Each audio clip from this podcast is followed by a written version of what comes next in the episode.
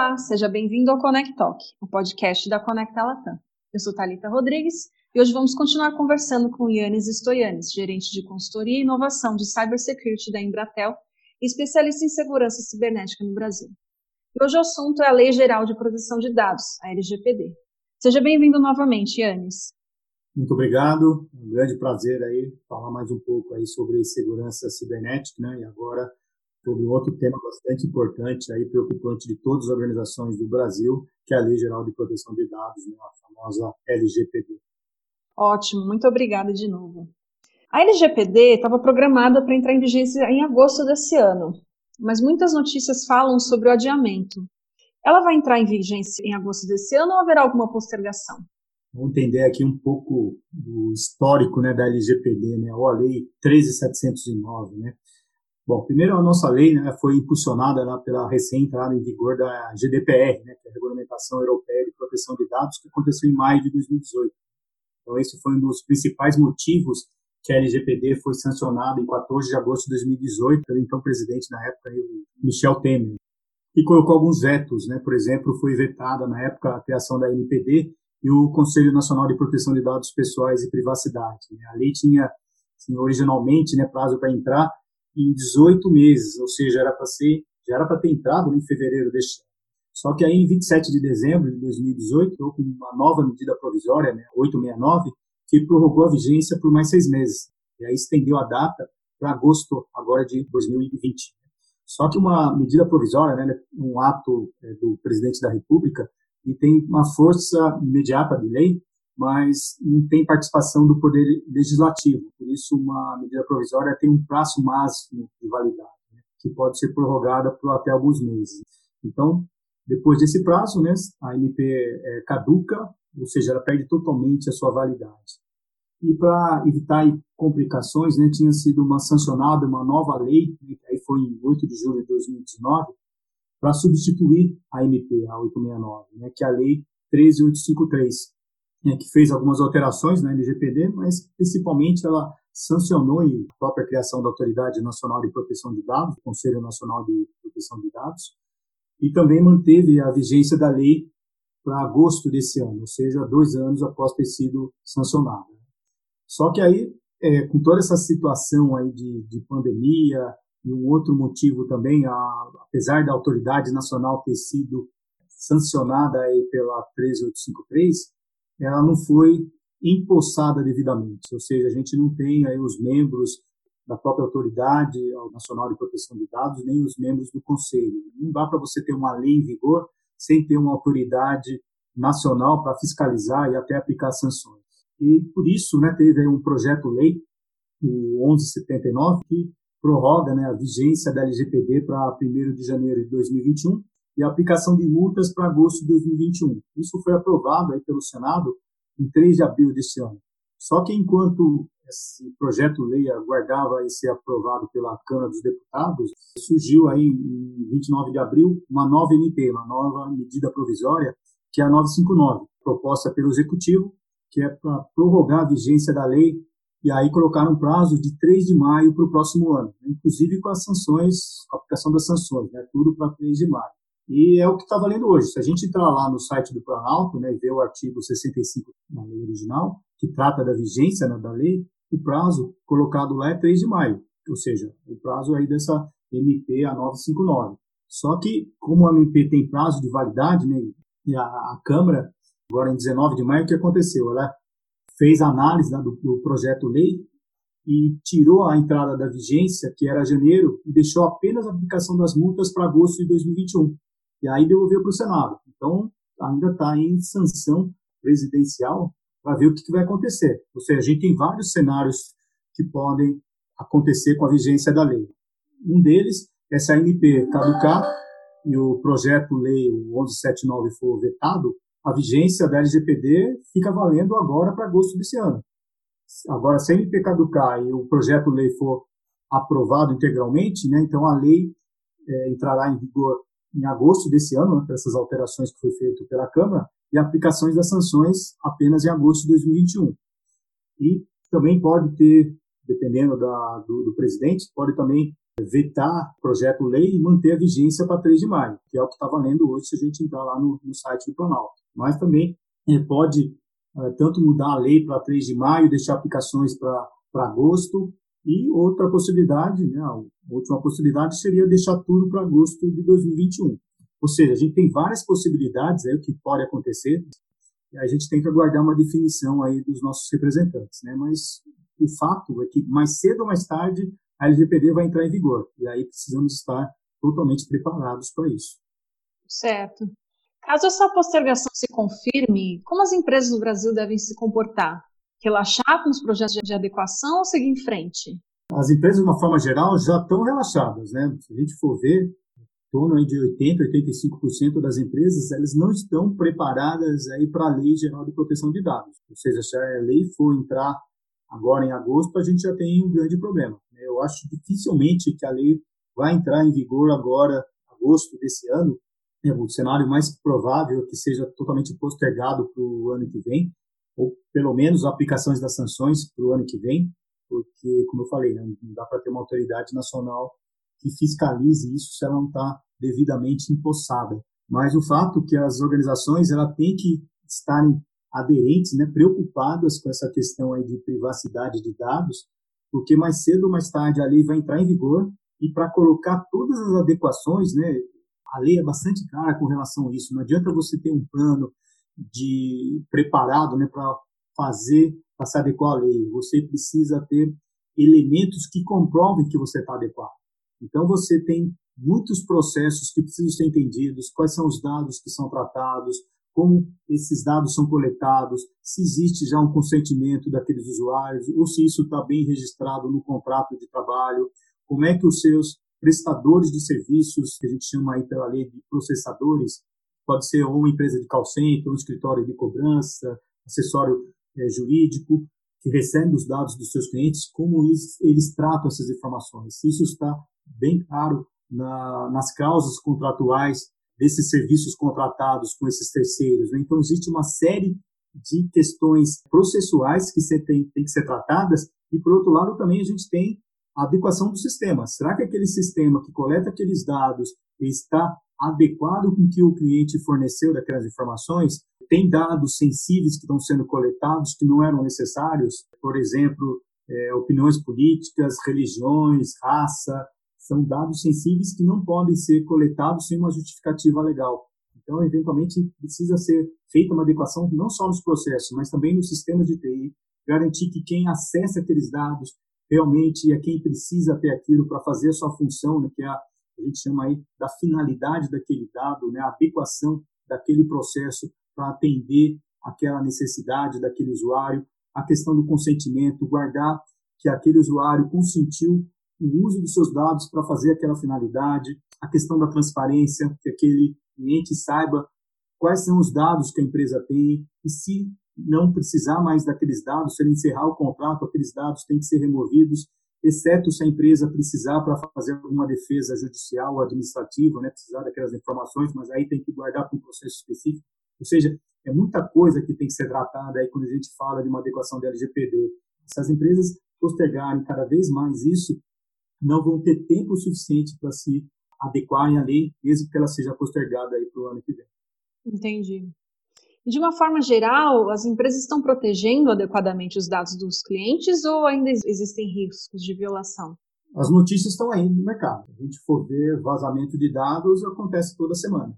Ou seja, as empresas não estão preparadas para fazer a proteção dos dados dos seus clientes. Seja porque não entenderam exatamente a importância da lei ou não aplicaram os controles efetivos de segurança, não blindaram os seus sistemas de uma forma adequada, mesmo sistemas legados ou mesmo sistemas que estão em nuvem, porque muitas empresas pensam, ah, eu não tenho aqui todos os controles específicos de segurança, vou contratar ambiente em nuvem e colocar o meu sistema lá e vou estar resguardado pelo contrato de prestação de serviço desse ambiente de nuvem. Mas na realidade o que acontece?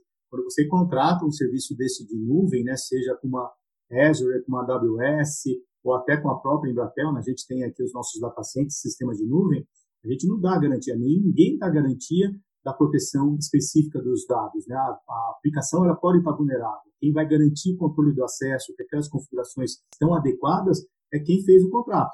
Obviamente que ele pode contratar um serviço adicional para fazer essa proteção da camada de aplicação, verificar se a aplicação realmente está segura. Né? A gente tem na Embratel, por exemplo, testes de análise de vulnerabilidade para os nossos clientes, que a gente pode verificar se tem falhas que permitem um atacante invadir o sistema e coletar dados sensíveis, entre eles dados de usuários, dados de clientes, dados pessoais. Mas essa é uma grande preocupação e um grande desafio para as organizações. Entender como fazer uma blindagem de uma forma correta para evitar vazamento de dados. Infelizmente, não só no Brasil, mas de uma forma geral, a gente tem esse problema.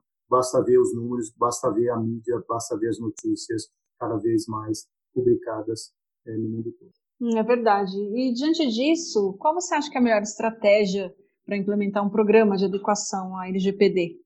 Aí acho que são vários pontos importantes que têm que ser colocados né, para uma específica atendimento da, da lei. Né? Primeiro, acho que a primeira coisa é entender o que é a lei, né? compreender a lei, não só ler a lei, mas entender o que cada artigo trata, como ela fala do tratamento de dados pessoais, e aí ela dá as diretivas, né? dá exatamente o que precisa ser abordado em termos de dados pessoais. E aí a gente tem que ir em outras normas, outros elementos que verificam como isso tem que ser implementado, porque a lei ela fala, tem que adotar as melhores práticas de segurança. Mas quais são essas melhores práticas? Então, as organizações têm que ir em busca, e aí existem padrões eh, internacionais de segurança, como a própria família é, ISO 27000, existem padrões aí do governo americano, do NIST, existem vários elementos que podem apoiar a organização a elaborar um plano específico, né? Ou seja, entender a lei, elaborar um plano estratégico, construir os projetos e, por fim, fazer a implementação. E tudo isso é um processo cíclico. A lei, a gente vê cada vez ela entra novas medidas provisórias, altera artigos, inclui novas cláusulas, novos parágrafos, faz algumas operações, entram novos sistemas, a gente sabe que também a empresa ela é dinâmica. Entram novas estratégicas, o mundo muda, né? Agora a gente está numa situação de pandemia, né? Do, do, uso, por exemplo, do acesso remoto. Então, ela tem que ser uma coisa cíclica. Você precisa, as empresas precisam implementar um processo de governança de dados, governança de dados pessoais. Desde o projeto, né, quando entrar uma nova ideia da empresa para implementar uma nova transformação digital, uma, um projeto de inovação, entender esses elementos, o que, que trata de dados pessoais e fazer um arcabouço, né, fazer um projeto eh, que já seja pensado desde o início em segurança e privacidade. E com isso, qual a finalidade final? Né? Garantir e dar transparência, dar confiança para os seus clientes, para os seus usuários, e ainda mais quando a gente tem uma lei, ou seja, atender os requisitos da lei de uma forma totalmente é, imparcial e garantir que todos os elementos vão ser atendidos para que os seus clientes tenham consciência e confiança na prestação dos seus serviços de uma forma adequada. Certo. E como que a Embratel está apoiando seus clientes a ficarem aderentes à lei? O uso de tecnologias pode ajudar nesse processo? Sem dúvida, né? Na Embratel, a gente percebeu já há algum tempo, né, desde que a lei foi sancionada, a gente construiu aqui internamente uma metodologia, na verdade, um framework de assessment de LGPD. Inclusive, a gente teve uma premiação no ano passado, né? a gente ganhou um prêmio no Security Leaders desse, desse framework aí que eu acabei encabeçando isso pela Embratel. Ou seja, a gente criou todo esse modelo de como avalia como é que estão tá os macros processos da empresa, quais são os dados que são utilizados em todo o ciclo de vida dessa informação, desde a coleta, desde a classificação das informações, se são dados pessoais, se existem dados sensíveis, como esses dados são utilizados, como eles são processados, como eles são armazenados, como eles são distribuídos dentro da empresa ou para os parceiros e como eles são guardados definitivamente ou eliminados, né, depois do ciclo de vida. Então a gente faz toda uma avaliação baseando na lei, baseando em frameworks específicos aí de, de, normas internacionais, toda a família do NIST, da 27 mil, e aí específicos dependendo do tipo de tecnologia, se tem ambientes em nuvens, se tem ambientes legados, se estão em baixa plataforma, em alta plataforma, por exemplo, no mainframe, no S400. Então, a gente faz uma avaliação completa do ambiente e aí a gente determina o grau de maturidade. A gente usa também dentro dessa metodologia método de Balance Scorecard, onde a gente determina o grau de maturidade da organização em várias categorias, e aí também temos uma abordagem, né, uma classificação geral de como está a maturidade daquela organização, elaboramos os planos de ação, como que a empresa tem que se adequar, seguindo passo a passo quais são as ações, as prioridades, os projetos que têm que ser feitos, e algum deles, eventualmente, precisam aí de tecnologia, não obrigatoriamente tudo, né? eventualmente ela pode fazer algumas adequações de sistemas, é, usando recursos próprios, né, alterar processos internos, ou colocar outros tipos de controle, mas dependendo da complexidade, do tipo, do tamanho da empresa e do porte, é, obviamente, o uso de uma tecnologia é fundamental para isso. Imagina, por exemplo, uma grande empresa que tenha muitos sistemas distribuídos, sistemas legados, onde não existe já uma documentação do que tem, e a empresa pode estar na dúvida se realmente existem dados pessoais em várias bases de dados, né? A gente pode falar tanto de bases de dados estruturados, né, como bancos de dados de mais diversos tipos, né? podem ter também dados não estruturados em file servers, em ambientes de nuvem, em aplicações de nuvem. Então, como fazer uma, uma, uma descoberta desses dados, tratar esses dados e verificar se existe é, alguns problemas nesse, nesses sistemas, né? É, ter uma visão completa disso, se um dado realmente está é, tá criptografado ou se ele está efetivamente anonimizado, aquele dado, porque a lei fala, se você tem dados pessoais e vai fazer, por exemplo, um business intelligence, você não pode identificar quem é o titular daquele dado. Então, a empresa vai lá, usa o algoritmo de anonimização, né, criptografia daquele dado e acha que está que não consegue identificar. Mas, eventualmente, naquele banco pode ter um código de identificação que, com outro banco de dados que tem aquele mesmo código, você consegue identificar quem é o titular daquele dado. Ou seja, a anonimização que a empresa fez, que achou que tinha feito de uma forma correta, não está adequadamente. Então, a gente tem tecnologias que permitem fazer esse mapeamento, e aí usando até técnicas de inteligência artificial, de machine learning, e conseguem dar essa visibilidade. E até evitar problemas até de segurança. Por exemplo, se a empresa for vítima de uma extorsão, né, um atacante entrar em contato com a empresa e falar, olha, eu tenho aqui os dados dos, da sua base, dos seus clientes, que eu consegui acessar através de invasão no seu ambiente, e quero um resgate, porque senão eu vou colocar na mídia, vou avisar a Autoridade Nacional de Proteção de Dados, vocês podem levar uma multa milionária, né? A multa pode chegar até 2% do faturamento do último exercício da empresa, né? Do grupo como, como todo, limitado até 50 milhões de reais por infração, e é um grande prejuízo, tem, além do, do impacto da imagem, né? Então a empresa pode ser vítima aí de uma extorsão. E aí o que pode ser feito é o DPO, né, o encarregado, falar, Ok, me manda então uma amostra desses dados para verificar se realmente esses dados aí são da minha empresa, se referem aos meus clientes. E aí é, o, o atacante, né, ele pode mandar uma amostra desses dados e colocando nessa plataforma ele consegue ter essa visibilidade. Fala, não, esses dados aqui não batem, não tem nem 5% desses dados que foram colocados nessa amostragem estão na, na sua base de dados em todo o seu ambiente. Ou seja, é uma tentativa de extorsão inválido, né, que não tem fundamento. E aí ele pode descartar essa situação. Né? Então, existem essas tecnologias que permitem isso e facilitam bastante no dia a dia, desde o atendimento de uma autoridade nacional de proteção de dados, atender uma requisição de um cliente, de um usuário, de um funcionário, e até mesmo se for vítima de um ataque cibernético. Né? Então, a tecnologia hoje é fundamental para isso. Né? E a Embratel, além